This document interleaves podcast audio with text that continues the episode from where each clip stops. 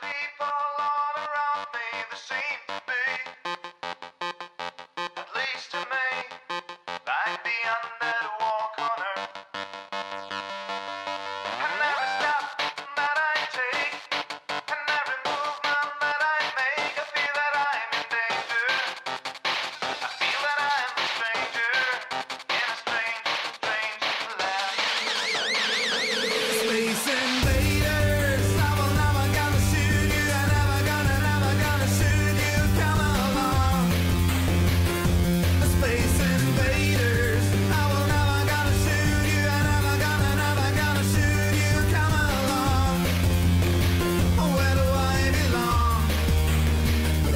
take me home.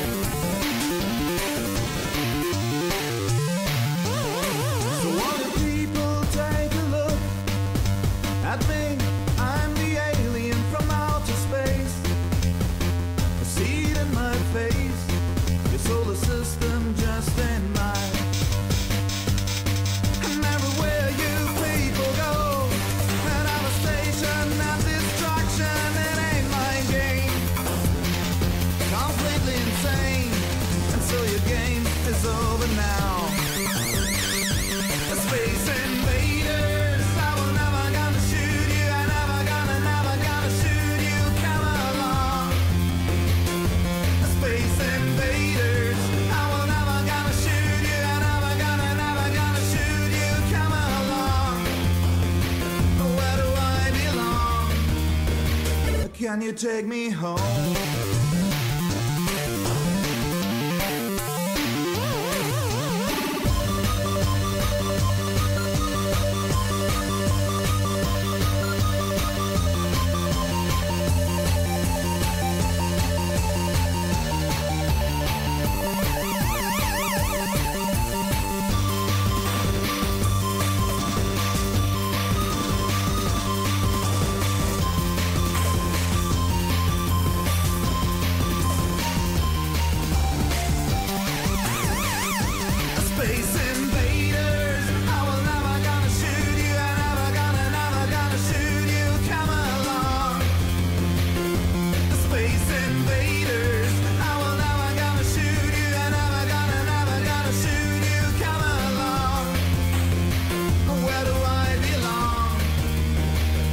Can you take me home?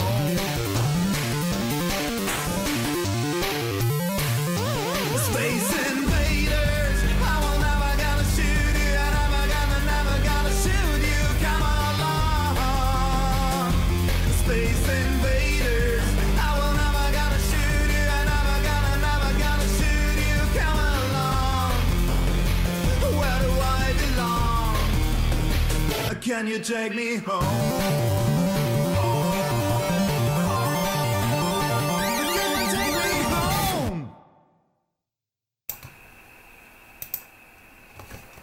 Es ist Donnerstagabend, kurz nach 21 Uhr. Ihr seht und hört euer 49ers Fanzone Webradio mit Ausgabe 191, diesmal leider ohne Martin. Martin, wir grüßen dich ganz herzlich. Habe ich schon gesehen. Vielen Dank für die Rückmeldung, dass hoffentlich mit der Technik alles klappt. Und ich begrüße natürlich auch ganz herzlich meinen heutigen Gast, 49ers Chris B. Hallo Chris.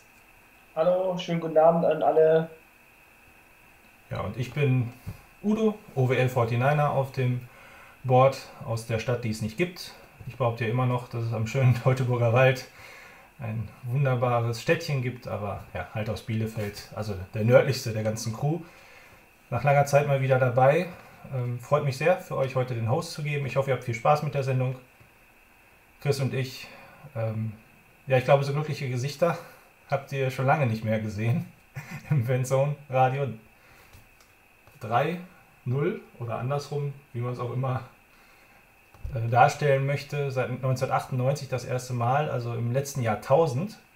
Ein ganz neues Gefühl für 49ers-Fans. Das Spiel allerdings war, hm, naja. Chris, was sagst du denn zu dem Erfolg über die Steelers? Ja, ähm, du hast es schon gesagt, also das war ein Spiel äh, mit, mit Höhen und Tiefen, hat ähm, mich auch äh, ganz schön mitgenommen, nervlich äh, über das Spiel gesehen, ähm, weil also ich kann mich zumindest nicht erinnern, ein Spiel der 49ers gesehen zu haben, äh, wo man aus meiner Sicht in, in vielen Phasen äh, des Spiels dominant aufgetreten ist, ähm, nicht mal dominant auch, auch in der Offense und sich dann in so vielen Situationen selbst ins Knie geschossen hat. Also, ähm, man, wir müssen es ja nicht nochmal im Einzelnen aufzählen, aber wenn man das nochmal durchgeht, äh, erster Spielzug, ähm, Interception, oder erste Serie Interception äh, bei dem Pass auf Breeder im dritten Spielzug. Äh, dann hat man den Ball wiederbekommen äh, nach einem, äh, nach einem, ja, sag jetzt mal, äh, erwarteten 46 Yard Field Goal, nur ein 3 zu 0 in der Situation. Und dann gab es zunächst einen Sack an der 26 Yard Linie, wo man dann schon bei 2019 stand und dann äh, kommt direkt danach ein guter Pass auf äh, Richie James zum First Down und direkt danach fummelt äh, Raheem Mostert den Snap.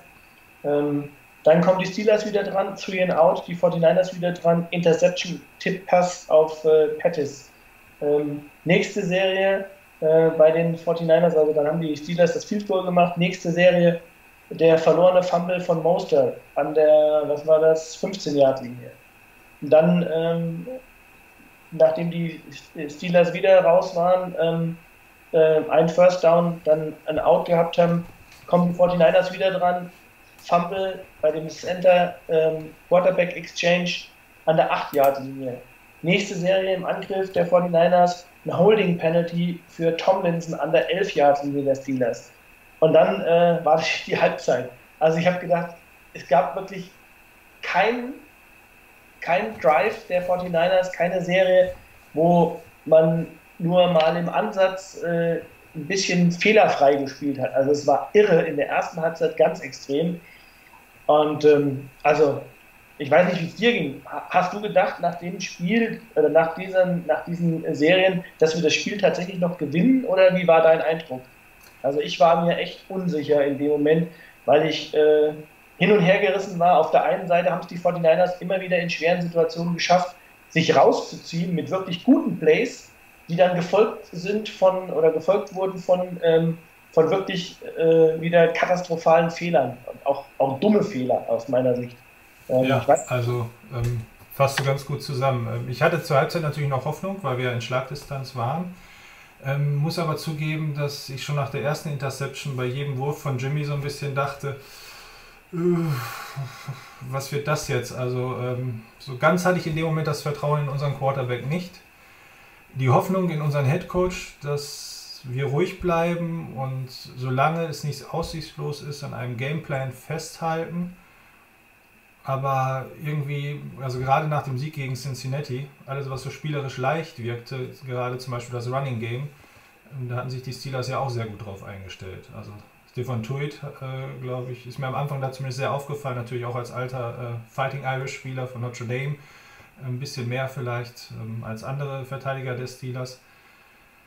Äh, Kittel weiterhin eher recht ruhig, Klar, da hat natürlich jeder gegnerische Coach äh, den ganzen Sommer über ähm, geschaut, wie kann ich den bei den 49ers aus dem Spiel nehmen, sodass die Wide Receiver ähm, kommen müssen. Er wurde ja auch bei ein, zwei wichtigen Würfen dann wieder gefunden. Also das waren dann, finde ich, sehr sichere Spiele, die mich auch glauben ließen, dass wir vielleicht nochmal ins Rollen kommen. Und ähm, ja, Hoffnung hatte ich, aber ich muss auch ehrlich sagen, ähm, das sagt auch wirklich viel aus, äh, wie wir uns entwickelt haben in den letzten zwei, drei Jahren.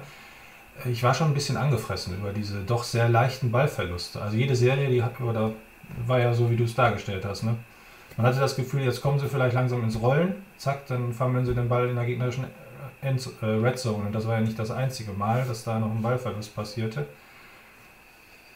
Mhm. Zwei. Ja. Drei Fumbles, wenn ich es richtig gezählt habe, ich glaube drei oder drei Ballverluste in der, äh, in der jeweiligen Red Zone. Es war ja in der ersten Halbzeit die beiden ähm, und dann noch ähm, in der, natürlich, das war ja fast das Ding, wo ich gedacht habe, jetzt, äh, ähm, jetzt ist das Spiel vorbei äh, in der zweiten Halbzeit, der sozusagen der vorletzte Drive, als dann Richie James da in den, in den Snap reinlief und äh, den Ball irgendwie so mitnahm, weil ähm, das Timing nicht gestimmt hat. Ähm, ähm, Kyle Shannon hat es nachher auch gesagt, der Ball wurde gesnappt zum falschen Zeitpunkt. Er hätte gesnappt werden müssen, als der als James äh, auf Höhe des Centers, äh, auf Höhe des Tackles war. Und die haben ihn äh, gesnappt, als er auf Höhe des äh, Guards war oder ein bisschen weiter nach innen und deshalb äh, hat er den Ball abgekriegt. Also ja, also da habe ich gedacht, da habe ich gedacht, das Spiel ist vorbei. Ja, richtig. Und äh, wenn dann wir nicht den Fumble zurückerobert hätten, wäre es zumindest extrem schwierig geworden, ja. Also in dem Moment habe ich auch gedacht, Mist, dass du doch so lange wach geblieben bist, musst ja morgen auch wieder früh raus. Hat sich doch nicht gelohnt. Aber äh, Gott sei Dank, ne, erst wenn die fette Lady am Ende singt und so weiter, den Spruch kennen wir alle, äh, hat sich dann äh, bewahrheitet, ja. Hm. Das war dann natürlich auch eine Qualität. Also ich habe schon so ein bisschen nach dem ersten Spiel in Tampa Bay gedacht, ähm, in den ersten zwei Jahren hat man gerade Shanahan ja auch vorgeworfen, kann er die Spiele überhaupt zu Ende coachen. Ähm, das ist da ja auch recht gut gelungen und jetzt gegen Pittsburgh erst recht. Also ich glaube, dieses Makel, den wird er so langsam los und auch das Team natürlich. Also es ist definitiv ein Sieg für die Moral. Also ich muss, muss natürlich auch sagen, also ich, ähm, während du das Spiel guckst, guckst du es wahrscheinlich mit anderen Augen, als wenn du es dir danach nochmal anguckst. Ich habe es mir auch danach nochmal angeschaut und habe auch nochmal geguckt, äh, so, weil ich während des Spiels auch so ein bisschen, zumindest am Anfang, so ein bisschen gribbelig war.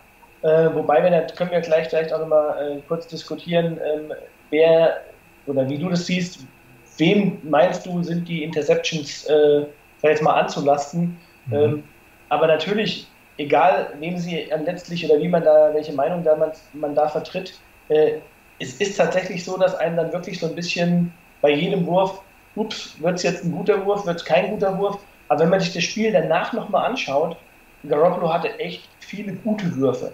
Und er hatte auch einige Würfe, wo er echt unter Druck stand.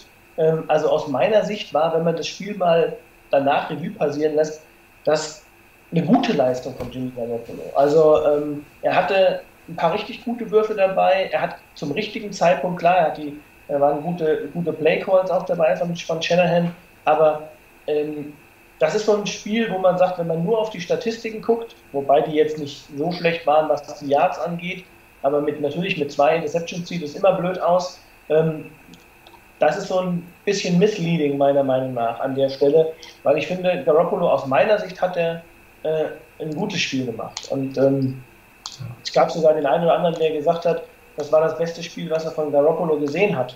Ähm, weil, weiß ich, deine Einschätzung zu den Interceptions, ähm, da kann man durchaus unterschiedlicher Meinung sein, wer, auf, wes, auf wessen Konto die jetzt gehen. Also.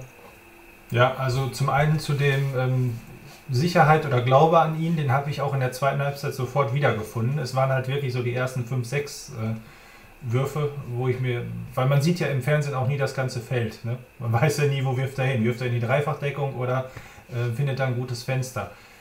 Bei der ersten Interception habe ich gesagt, Mist, also dass die als Statistik jetzt als Interception dasteht. Bei der zweiten, also viele haben ja geschrieben, beide würden nicht auf sein Konto gehen. Bei der zweiten finde ich schon, dass er auch in den Rücken des Receivers ein bisschen wirft. Ähm, das, also da würde ich ihn jetzt nicht völlig freisprechen. Wie siehst du das bei den beiden? Also ja, ich, ja ich glaube, weiß nicht, ob du es jetzt äh, vertauscht hast. Die erste, da war das, wo er, wo er so ein bisschen in den Rücken von Matt Breeder geworfen hat. Ähm, die mhm. würde ich aber trotzdem, da hat Breeder den Ball äh, an den Fingern und ähm, also die Finger am Ball und ähm, da würde ich am ehesten sagen, der Pass war nicht perfekt, aber der war meiner Meinung nach, äh, der war ein Muss, also den muss man fangen, meiner Meinung nach, äh, in, in, der NFL als, als, als Running Back auch. Und also die, die Interception würde ich sagen, die geht nicht zu 100 Prozent, vielleicht, weiß ich, zu 10 oder sowas Prozent oder 15 Prozent auf Garoppolos Anteil, weil der Pass nicht so genau geworfen ist, wenn man wirklich ganz pinzig sein will oder ihm da irgendwie so ein bisschen was mit anlasten will. Die zweite, ähm, da bin ich ehrlicherweise ein bisschen gespalten, weil ähm, das war ja so ein Pass, klar, da war, äh, das war eng und ähm, er musste früher werfen, als er eigentlich werfen wollte. Und ähm, der Pass ging auf Pettis und der hatte auch die Finger dran, aber war, der Pass war ein bisschen zu hoch und ein bisschen zu weit nach vorne. Und, ja, ähm, oder vorne halt, auf jeden Fall. Hm. Und, und ähm, aber ja, da war ich echt so ein bisschen skeptisch, weil ähm, ich, also ich, ich kann mir vorstellen, es gibt den einen oder anderen Receiver in der NFL, der fängt den Ball trotzdem oder wehrt ihn so ab, äh, dass man, äh, dass er nicht intercepted wird. Also nicht so, dass es nicht so einen Tippball gibt. Und ähm, das ist ja immer so ein bisschen der Vorwurf, dass Pettis vielleicht da nicht voll reingegangen ist äh, oder ähm, dass er da so ein bisschen Schwierigkeiten hat in solchen Fällen, wenn es wirklich um diese Contested Catches geht, wo äh, wo man sich mal, wo man den Körper reinwerfen muss. Ähm, ja, also ich glaube, das war tatsächlich so ein Ding. Ähm, ich weiß nicht, 50-50 Entscheidung. Da hatten, hatten, äh, waren mehrere Dinge. Da war nicht nur die, die Situation von Garoppolo, dass er den, einen schlechten Wurf genommen hat. Ähm, aus meiner Sicht hätte man an der Stelle äh, also kann man das so ein bisschen aufteilen. Ich finde es aber auf der anderen Seite auch gut, weil nimmt er den Wurf nicht, dann heißt es am Ende wieder, er vertraut dem Receiver nicht oder ähm, äh, er wirft auch nicht mal solche Bälle, die dann eng sind. Also von daher, ich glaube, wir werden bei Jimmy Garoppolo immer so ein bisschen Ganzlinger-Mentalität dabei haben. Also ähm, das wird immer so sein, dass er auch mal einen Pass nimmt, der, der nicht hundertprozentig sicher ist. Aber ich glaube, nur so wirst du in der NFL auch erfolgreich. Also ich, ich kann mit so, einer, mit so einem Pass kann ich leben. Wenn es einen Pass in, pro Spiel gibt, ähm, ja, ich glaube, dann, dann müssen wir uns bei ihm mit anfreunden. Und am Ende hat er uns ja auch zweimal im letzten Viertel zu ähm, Touchdowns geführt. Ne? Absolut. Also ist ja auch eine deutliche Qualität und wie du sagst, ähm, er hat halt dann trotzdem die Mentalität, äh, sagen wir es mal mit den Worten von Oli Kahn, die Eier in der Hose gehabt und wirft äh, dann dieses entscheidende Ding und eben auch auf Pettis und vertraut ihm da und sagt eben, Junge, jetzt diesmal letzten aber fest und der war ja auch nicht ganz so leicht. Genau, also ich meine, er hat den Touchdown, der ging dann auch auf Pettis. Also ähm, von daher, ich glaube, das ist ja dann auch ein Zeichen dafür, okay, ich vertraue auf die, auf, auf meine Receiver und ähm, der wird den Ball machen. Also ähm, und der war, ich fand den, den letzten, also den Touchdown-Pass, das war äh, ein Knaller. Also ähm, Von beiden, ne? Ja, ja, absolut. Also ähm, den, den Wurf so zu machen, also der hätte nicht an, nirgendwo anders hingedurft, der Ball, weil sonst wäre er möglicherweise intercepted worden. Der hätte nicht äh, kein Deut früher, kein Deut später geworfen werden dürfen. Ähm, hat mich so ein bisschen an den Touchdown-Pass damals erinnert äh, von Alex Smith auf äh, Vernon Davis gegen die, gegen die Saints im äh, Championship, ich glaube, es war das Championship-Game. War ja auch so ein Ding. Also So ähm, Catch 3, ne? Genau, Catch, Ungefähr. Catch 3, genau. Jetzt sind wir schon, äh, ah nee, das ist Will Fuller, der ist der fünfte. Ich wollte gerade sagen, jetzt passt das bei Pettis, aber Pettis äh, wüsste ich jetzt nicht, dass der noch irgendwie eine römische Ziffer hinter seinem Namen hat. Ja. Ähm, jetzt haben wir über die Offense viel gesprochen, schon. Hat denn deiner Meinung nach doch eher die Defense das Spiel gewonnen? Oder, ja, Naja, ich, also aus meiner Sicht, ähm, ja, die Defense hat das Spiel fairerweise am Ende nicht gewonnen, weil den Touchdown zum Sieg hat die Offense gemacht und nicht die Defense, wenn man es mal ganz formalistisch sehen will. Ähm, natürlich, ohne die Defense wären wir nicht im Spiel geblieben. Und ich glaube, sowohl, klar, auch nochmal mit dem Blick auf die Offense, aber auch mit dem Blick auf die Defense. In den letzten beiden Jahren hätten die 49ers nicht den Hauch einer Chance gehabt, so ein Spiel zu gewinnen.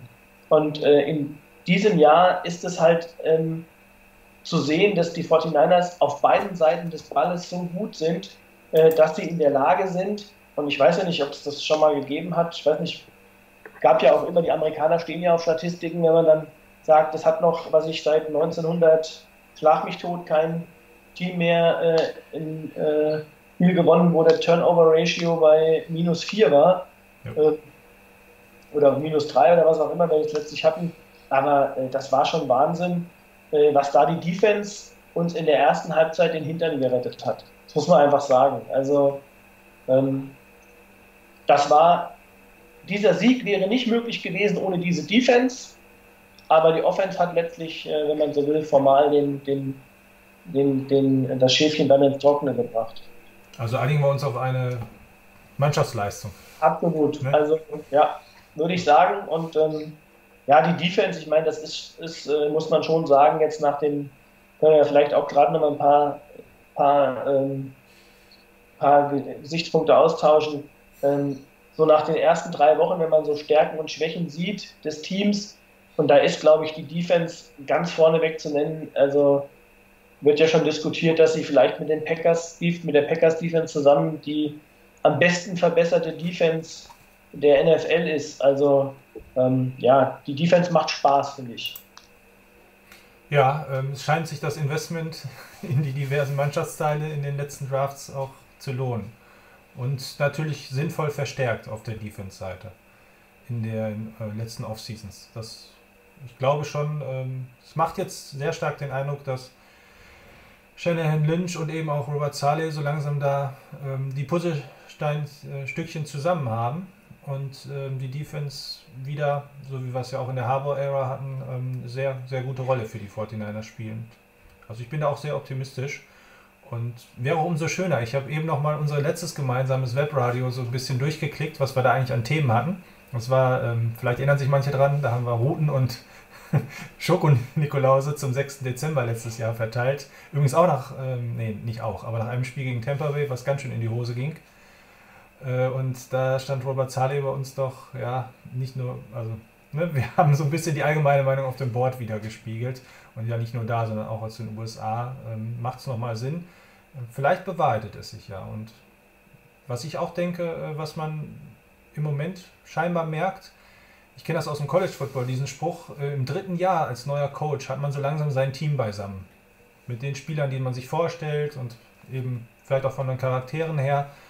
Und ich glaube, ähm, die 49ers haben in den letzten Jahren oder in der letzten Saison schon immer gesagt, sie wären ein gutes Team, was gut zusammenhält. Auch da, Erfolg schweißt natürlich zusammen, ähm, lässt das, das zumindest schon mal recht positiv in die Zukunft blicken. ist meine Meinung. Also. Ich bin auch sehr froh über den Sieg gegen die Steelers, hatte es mir ein bisschen einfacher erhofft, aber am Ende über die Art und Weise so zurückzukommen nach diesen ganzen Turnovers und ich glaube, es ist seit 1960 irgendwas der erste Sieg der 49ers mit fünf Turnovers oder Giveaways in einem Spiel, also Ballverlusten. Ähm, das sagt sehr, sehr viel Positives aus über das, was da im Moment äh, im Lockerroom und in Santa Clara halt passiert. Trotzdem vielleicht im Anschluss auch an dich nochmal die Frage, 3-0. In vielen Power Rankings werden die 49ers als schlechtestes 3-0-Team äh, gerankt. Ähm, unabhängig davon, wie gut sind wir? Was sagt nach den ersten drei Wochen äh, für dich dieser Rekord aus, auch wenn man auf die Gegner schaut, die wir bislang gespielt haben? Also ich finde es ehrlich nach drei Wochen wirklich noch schwierig, weil ähm, man eigentlich äh, die Gegner danach sich anschaut, ähm, wie sind sie in der letzten Saison gewesen. Und ähm, ich weiß nicht, gibt da wahrscheinlich keine Sportart, äh, wo das sich so schnell das Blatt wenden kann wie in der NFL. Letztes Jahr noch äh, super gut, vielleicht in dem Jahr oder man, man ist auf dem Weg nach oben und äh, ein Jahr später, äh, weiß ich nicht, äh, findet man sich plötzlich wieder im unteren Tabellendrittel wieder.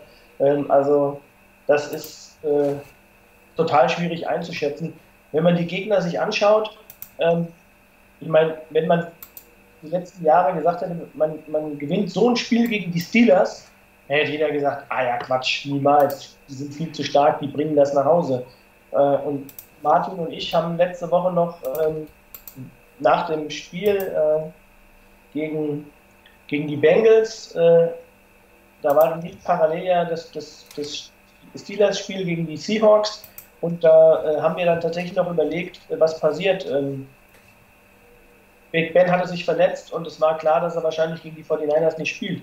Ist das eine Schwächung? Ist das keine Schwächung? Ähm, und vor allen Dingen ist auch bei so einer Situation immer die Gefahr, dass ein, ein Team vielleicht das nicht so ganz ernst nimmt, weil dann plötzlich Mason Rudolph auf dem Spielfeld steht. Und ähm, ich war da ganz froh, dass man Mason Rudolph so ein bisschen stark geredet hat vor dem Spiel, äh, dass man die 49ers auch nicht in der Gefahr waren, dass er vielleicht nicht ernst genommen wird. Und dann kommt da ein Rookie hin, völlig unbedarft und zieht dir das Fell über die Ohren. Also ähm, das kann ja auch passieren. Ja, alles schon gegeben, Dick Mullins. Genau, also ähm, wo man dann sagt, okay, hm, hätte ich nicht mit gerechnet. Ähm, zwei Auswärtsspiele vorher, wenn man sich die beiden Spiele anguckt, da waren das jetzt nicht die Top-Teams auf dem Papier, aber ähm, die Buccaneers hatten letztes Jahr eine der besten Offenses statistisch gesehen. Ja. Mit über, glaube ich, 400 Offense-Yards pro Spiel. Also, ähm, das heißt, das ist auch kein, kein Fallobst, was dann da kam. Und, das muss man ja immer berücksichtigen, wenn die 49ers an der Ostküste spielen, ähm, das ist immer eine schwierige Konstellation. Zwei Auswärtsspiele, Start der Saison, Ostküste, äh, da spielst du, wenn du rüberfliegst, um 10 Uhr morgens San Francisco Zeit. Ähm, also ganz schwierig. Und vor dem Hintergrund muss ich sagen, ist das 3-0 äh, schon echt Hammer. Also ich weiß nicht, in welcher Sendung wir das hatten. Ich glaube, es war in der ersten Sendung, die ich mit Martin gemacht habe, wo ich auch gesagt habe, äh, das kann sein, man gewinnt das erste Spiel, äh, man gewinnt das zweite Spiel, dritte Spiel, jetzt hat man die Chance auf ein 4-0 und dann geht man mit einem 4-0 zu den Rams äh, in, in, in das fünfte Spiel. Das kann durchaus äh, interessant sein. Verliert man das erste Spiel, verliert man vielleicht auch das zweite Spiel, dann kommen die Steelers vielleicht damals noch gerechnet mit Big Ben und man steht ganz schnell 0-3 und dann hat man die Browns nach der Bye Week. Also ähm, ich glaube, das ist das, was an dieser Liga einfach so interessant ist. Man kann das so schlecht einschätzen und ich gebe auf diese Rankings eigentlich gar nichts. Ja, gutes Schlusswort. Nein. Übrigens, Martin war so nett, äh, uns mal nochmal zu zeigen und zu illustrieren, äh, wie gut der Wurf war von Garoppolo, wie eng das Fenster ist, wo er dann Pettis gefunden hat. Vielen Dank dafür, Martin. Ich habe es jetzt einfach mal ins Video mit reingeholt, auch vor dem Hintergrund, dass ja vielleicht gar nicht alle parallel äh, ins Forum reinschauen. Manche schauen uns ja auch von irgendwo zu. Also auch wenn Martin heute offiziell nicht dabei ist, seinen Beitrag hat er geleistet, wie gewohnt mit einer Messer, mit, ja, quasi messerscharfen Spielzugsanalyse. Ähm, ich möchte auch noch kurz was äh, zu dem Rekord sagen. Ähm, 3-0 erstmal. Ähm, also ich bin sehr froh, dass wir diese drei Spiele gewonnen haben, weil ich sehe es sehr ähnlich. Das waren alles vor der Saison 50-50 Spiele. Ähm, wenn man bedenkt eben, dass wir als, ähm, ja, jetzt nicht unbedingt als Playoff-Team, natürlich unsere Hoffnung, aber jetzt nicht als sicherer Playoff-Kandidat gestartet sind, muss man die drei Spiele auf jeden Fall erstmal gewinnen. Es sind drei Sieger auf der Habenseite. Und ähm, man hat jetzt wirklich mit zwei Wochen ähm, Vorbereitung die Chance, sich gut auf die Browns vorzubereiten, die mit Sicherheit auch nicht fehlerfrei sind, aber auf keinen Fall zu unterschätzen sind. Ähm, man hat vielleicht auch gesehen im Spiel gegen die Rams, dass die Browns nicht, ähm, ja, oder dass Baker Mayfield ein klein wenig zurechtgestutzt wurde, ich will es mal so sagen, aber auch schon im ersten Saisonspiel. Das heißt, ähm, auf jeden Fall ist es da die Möglichkeit zu gewinnen und ja, dann schauen wir mal, was das Spitzenspiel gegen die Rams bringen mag. Ähm, ich glaube, Der Rekord im Moment ähm, sagt aus, dass wir auf jeden Fall wettbewerbsfähig sind. Also wettbewerbsfähig in dem Sinne, dass mit Sicherheit niemand macht sowieso kein NFL-Team, ein anderes NFL-Team auf die leichte Schulter zu nehmen, aber dass wir auch in kein Spiel reingehen müssen nach dem Motto, da gibt es heute eh nichts zu holen und es geht um Schadensbegrenzung und so ähnlich ist man ja doch in der letzten Saison und in der vorletzten und auch davor noch in die eine oder andere Partie reingegangen, wenn man ganz ehrlich war. Und ähm, sind auch drei Siege, die vielleicht am Ende den Ausschlag geben können, dass wir es in die Playoffs schaffen. Ich glaube, weiter sollten wir auf keinen Fall denken, auch wenn Jerry Rice natürlich schon anfängt, da die ein, einen oder anderen geheimen Wunsch zu äußern und äh, ja, bei uns 49ers-Fans äh, eben dann ja, uns von glorreichen Zeiten träumen lässt. Ähm, die Puzzlestücke sind auf jeden Fall, glaube ich, da. Also ich denke auch, dass unsere Wide Receiver, ähm, obwohl sie alle jung sind, weiterhin ihre Fehler machen werden, aber auch jetzt, wie zum Beispiel Pettis bei diesem Touchdown schon gezeigt haben, dass ähm, sie auf dem besten Wege sind, den nächsten Schritt in der NFL zu tun. Und die Defense haben wir eben schon drüber gesprochen. Jimmy Garoppolo scheint auch immer mehr Rost abzuschütteln und immer besser ins Spiel zu kommen. Und dann ist es wirklich sehr gut, dass wir diese drei Spiele gewonnen haben und ich glaube trotzdem vom Ranking her, wenn ich es jetzt realistisch einschätzen würde, würde ich uns vielleicht gar nicht unbedingt auf Platz 7 sehen, aber irgendwo bei den Teams, die an der Playoff-Luft schnuppern können, und so ähnlich hat es Jerry Brandt ja auch gesagt, er hat ja gesagt, die Niners wären on the bubble, so ähnlich wie die Bills zum Beispiel, die er jetzt auch noch nicht als Lock für die Playoffs sieht. Aber ich meine, aber ganz ehrlich nochmal zu den Rankings. Ich meine, klar, da stehen jetzt die Patriots oben, ja, die haben letztes Jahr den Super Bowl einkassiert, alles gut. Aber äh, die Frage ist ja, ich meine, die spielen jetzt in den ersten drei Spielen ich glaube, die Jets unter anderem und Miami. Ja. Das waren nicht zwei Teams von denen, die mit äh, am, aus meiner Sicht am Ende irgendwo sich um äh, vielleicht einen Top 5 oder Top 7 Pick schlagen werden. Also ähm, von daher, und die haben dann auch entsprechende Statistiken und äh, räumen dann so ein Spiel ab. Klar stehen die auf 1, aber ich würde gerne sehen, äh, wenn die Patriots, so was ich im Moment, was ich, ob dann jetzt die Chiefs besser sind als die Patriots oder ich weiß nicht, wer an 3 steht. Äh, ähm, die Packers zum Beispiel waren auch noch weit vorne. Ähm, da habe ich auch ein paar Spielszenen äh, mir anschauen müssen, äh, äh, also familiärerweise sozusagen. Äh, und ähm, die Offense von den Packers sah nicht besonders gut aus. Also ähm, Also äh, Aaron Rodgers wirkt für mich immer entgeistert, das ganze Spiel über. Ich meine, sie gewinnen die Spiele, aber äh, der hat, glaube ich, noch keinen Spaß gefunden, oder? Nee, also da ist es tatsächlich auch im Moment so, ähm, wenn man sich auch mal seine Statistiken anguckt, sind auch nicht so besonders gut. Ähm, also von daher, wie gesagt, da jetzt was, was, was rauszuziehen aus diesen ersten drei Wochen, aus einem reinen Score, 3-0, 2-1, wie auch immer, das halte ich für so unsinnig. Ähm, und bin auch da ganz bei dir. Ich würde, und ich glaube, das habe den Eindruck zumindest, wenn man so mal aus den die Medien äh, liest, äh, amerikanische auch so, die Beatwriter, ähm, wichtig ist echt, dass die 49ers auf dem Boden bleiben. Dass man jetzt nicht abhebt, dass man wirklich guckt, das nächste Spiel anschauen und sich darauf wieder vorzubereiten und äh, nicht jetzt schon irgendwo an, an, an Super Bowls und an was ich was denken. Ähm, ich glaube, das wäre ein fataler Fehler und das würde hart bestraft werden in der NFL. Also wenn man dazu vorschnell ist, ähm, man werden ja gleich vielleicht auch nochmal drauf zu sprechen kommen, da braucht es vielleicht nur die ein oder andere Verletzung Mhm. und dann äh, ist das ganze Ding möglicherweise schon hinfällig. Und ähm, ja, also am Ende, glaube ich, heißt es gerade auch in der NFC West, die bei dem einen oder anderen jetzt auch wieder als stärkste äh, Division gesehen wird, ähm, da heißt es jetzt erstmal in die, in die Playoffs kommen. Punkt. Und ähm, da wird es dann wahrscheinlich aus meiner Sicht wirklich auf die zweite Saisonhälfte ankommen, ähm, wie man sich da dann aufstellt, wie gesund man ist zu dem Zeitpunkt. Weiß ich, wie, wie hast du die Situation mit äh, Justin Skule gesehen für, für Joe Staley? Da haben wir noch gar nicht drüber gesprochen. Genau, das wäre jetzt das nächste Thema gewesen. Verletzung war eigentlich das perfekte Stichwort von dir. Ich habe Das war nicht abgesprochen. nein, nein, passt schon. Genau. Also wir halten fest, die Rankings sind eine Momentaufnahme. Wir können vielleicht Anfang November mehr sagen und ganz wichtig ist, man muss versuchen, möglichst verletzungsfrei durch die Saison zu kommen. Das glaube ich auch. Obwohl sich ja die Tiefe im Kader auch schon wieder verbessert hat. Ähm, ja, ich war überrascht von seinem Debüt. Also zum einen, ähm, ich habe hier nochmal Cam Inman war das, kurz zusammengestellt, was er in einem Artikel noch vor dem äh, Spiel gegen die Steelers äh, gesagt hat, welche Optionen die 49ers denn hätten. Ähm, habe ich reflexartig als allererstes an McClinchy gedacht.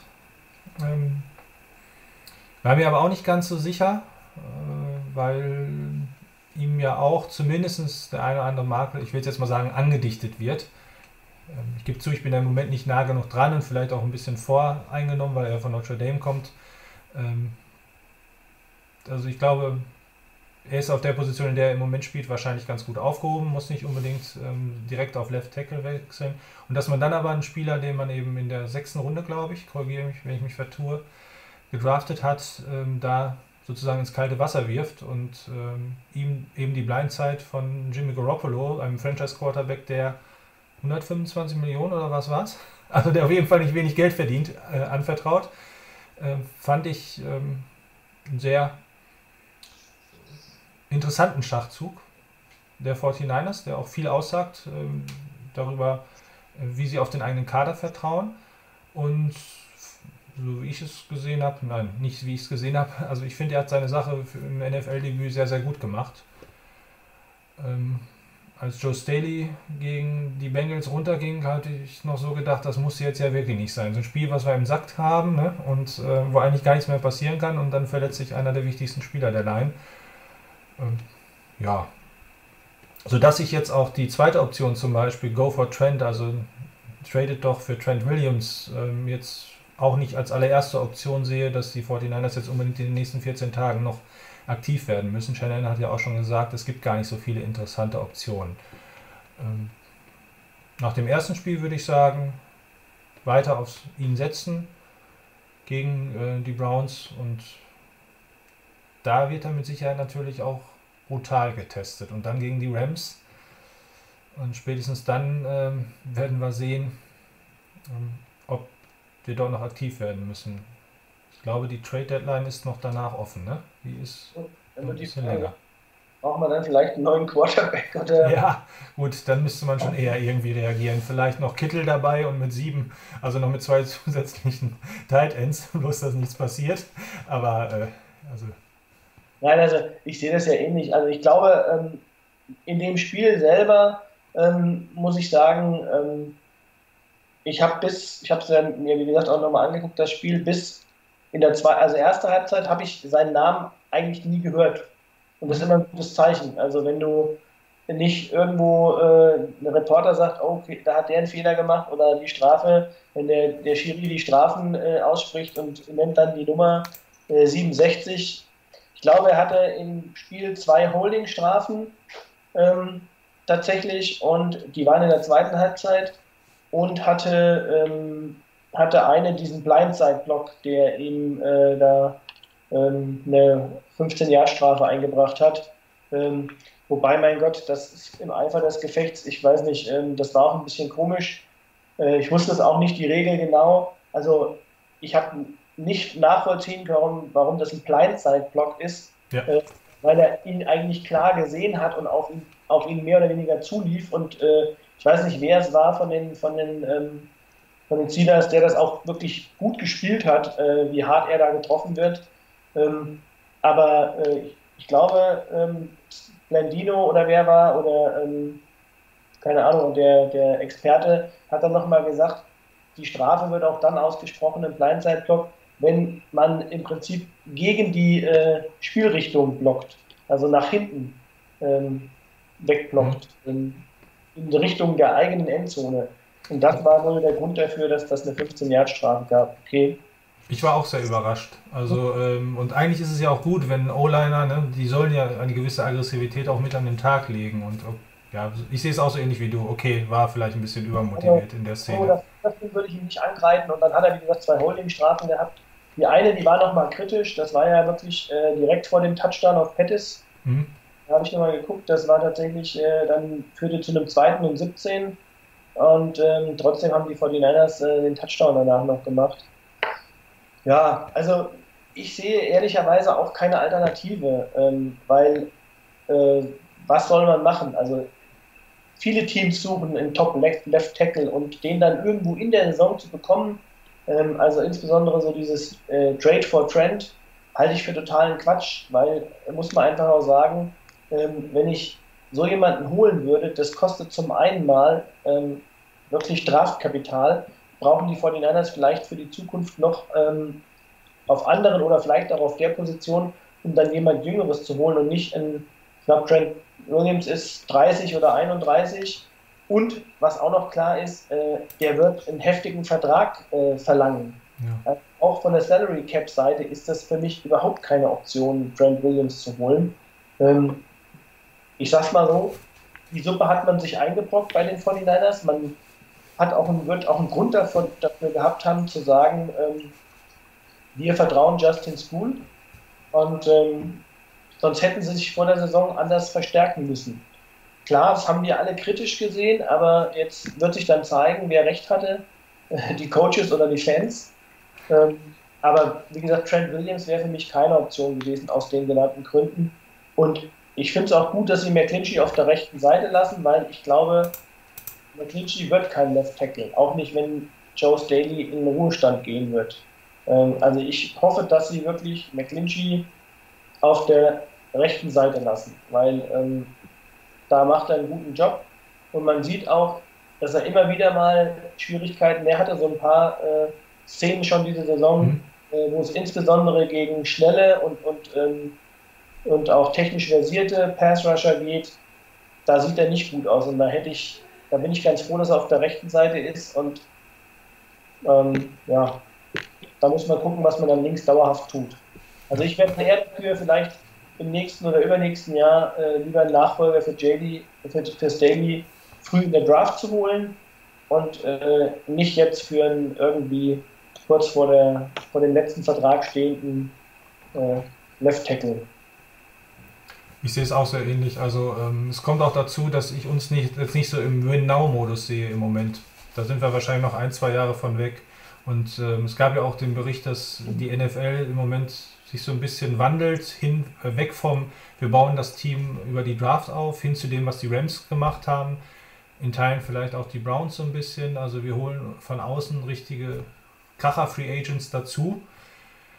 Bei den Rams war es an der Zeit, nachdem wie viele Erstrunden-Picks sie in den Jahren davor geholt hatten. Ähm, uns wird es nicht ins Konzept bringen, mir wird er auch zu viel totes Kapital kosten, um es mal so zu nennen. Ähm, es ist ja auch nicht mehr so, dass wir ganz wie wild wuchern können äh, nach dieser Offseason. Und äh, wie du auch sagst, ist nun auch schon über 30. Ähm, auch jemand, der jetzt sagt, nee, ich habe keinen Bock mehr, dann gehe ich mal in Hold-Out. Ich kann mir auch vorstellen, dass das Spieler sind, auf die Shannon und Lynch jetzt nicht so unbedingt stehen. Ähm, und ja, daher ähm, und sehe ich es genauso. Also es wird auf dem Markt kaum eine Alternative geben. Solange wirklich wir nicht in den nächsten zwei Spielen feststellen, das klappt gar nicht. Ähm, und McLinchy, ähm, das wäre auch noch so ein Aspekt gewesen, den ich kurz ansprechen wollte. Ich sehe das nämlich auch sehr ähnlich wie du. Also er hat sich auch die eine oder andere Strafe in letzter Zeit eingefangen. Ähm, das wird immer mal wieder gezeigt, dass er auch seine Probleme hat. Und ich denke, dass das auf Left Tackle dann natürlich noch gravierender wäre und eher noch riskanter und dann soll er lieber als ja, fester Bestandteil ganz rechts aufgebaut werden. Apropos Verletzungen. Ähm, wirklich, wie eben schon gesagt, kein Sieg ohne Wermutstropfen. Akello Witherspoon, ähm, wo ich mich richtig drüber gefreut habe, dass der scheinbar in dieser Saison an seine starke Rookie-Saison anknüpfen kann und das letztes Jahr wirklich nur der viel zitierte Sophomore-Slump, also dass die Probleme im zweiten Jahr waren. Hat sich leider verletzt, wird ausfallen.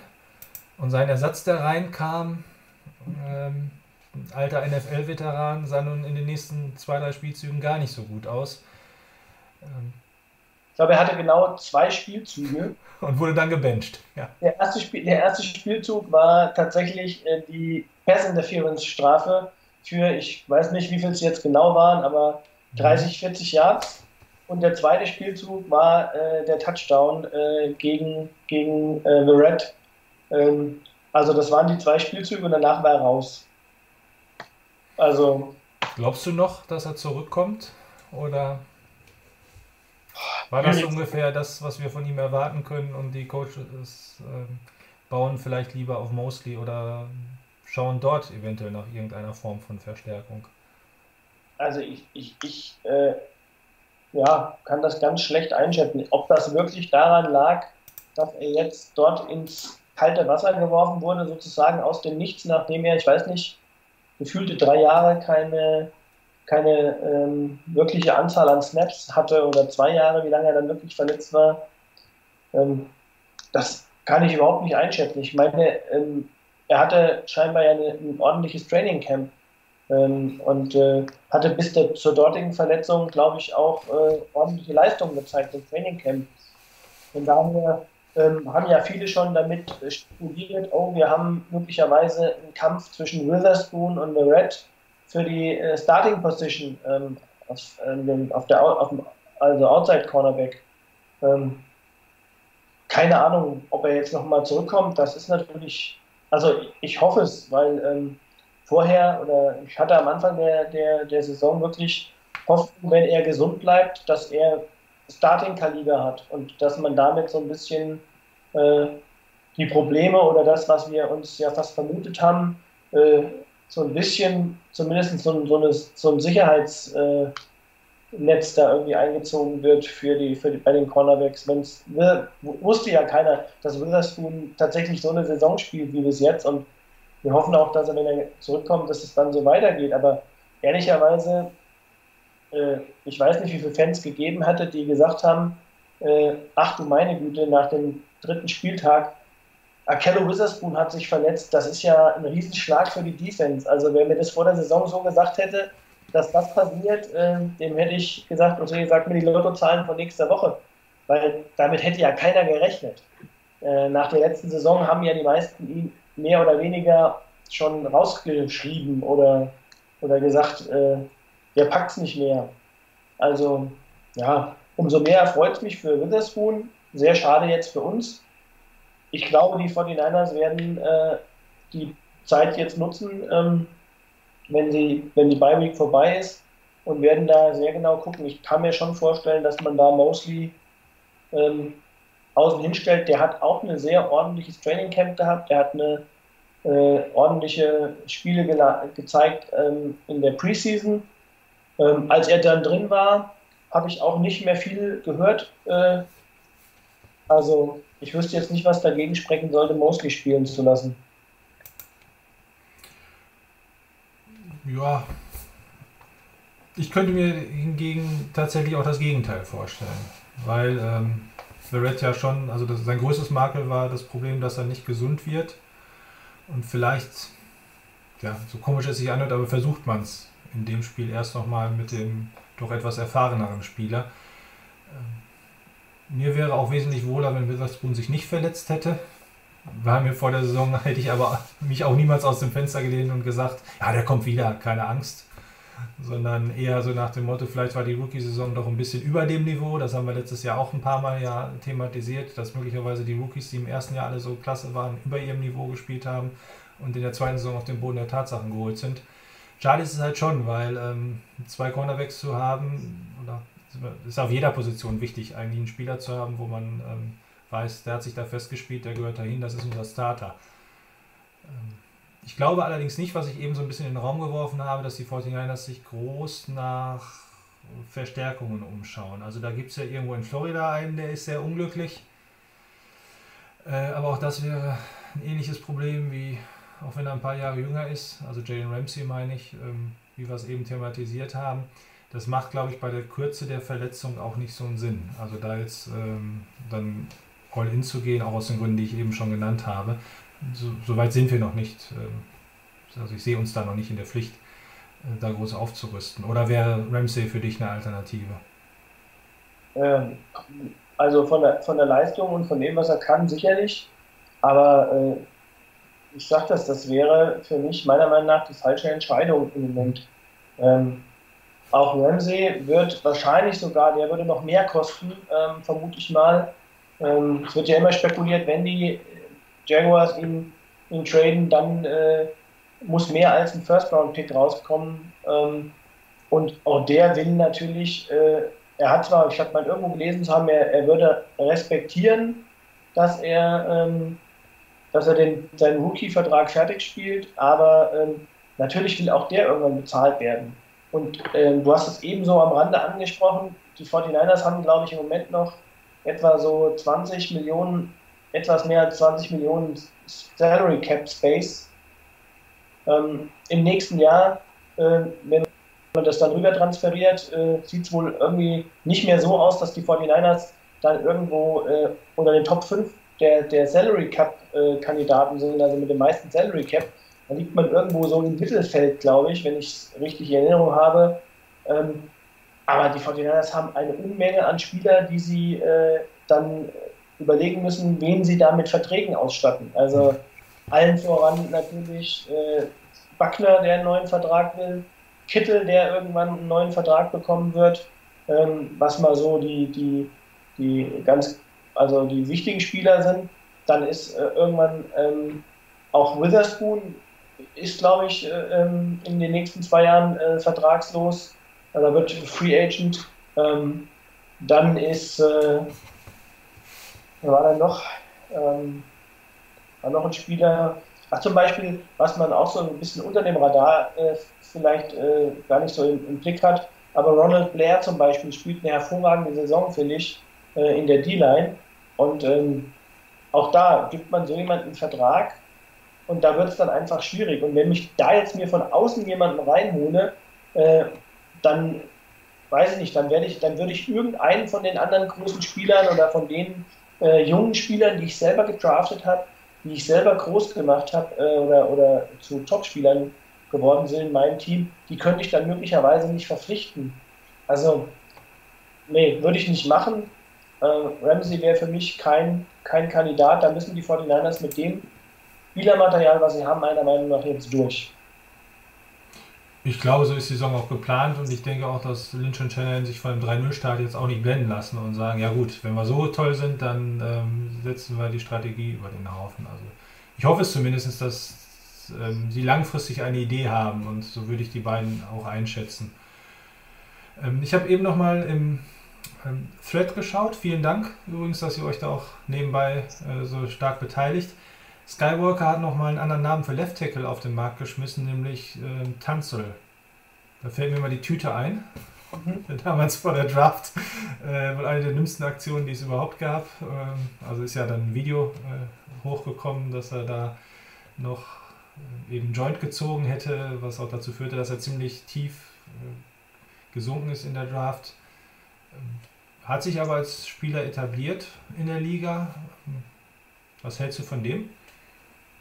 Ähm, wie meinst du jetzt? Ähm, Also er hat geschrieben, wenn wir einen Tackle holen sollen oder hätten holen sollen, äh, dann wahrscheinlich als äh, der holen darauf auf Trent Williams. Also bevor man über Williams nachdenkt, dann eher über Tanzel.